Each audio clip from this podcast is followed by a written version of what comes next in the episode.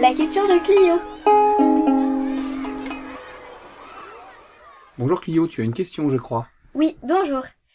J'aimerais savoir pourquoi on dit basilique Notre-Dame de Paradis. Alors, pourquoi on utilise le terme basilique pour Notre-Dame de Paradis? C'est une bonne question. Euh, à l'origine, au XVIe siècle, quand on construit Notre-Dame de Paradis, ce n'est qu'une chapelle, mais c'est bien le bâtiment que tu vois aujourd'hui.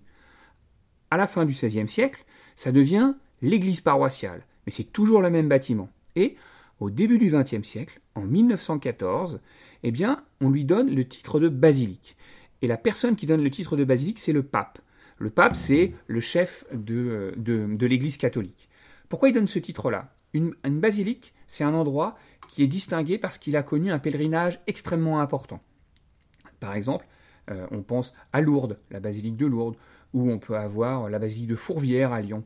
Hein, c'est euh, un pèlerinage très important, souvent un pèlerinage autour de, de Notre-Dame. Et à Hennebon, c'est également ce qui s'est passé.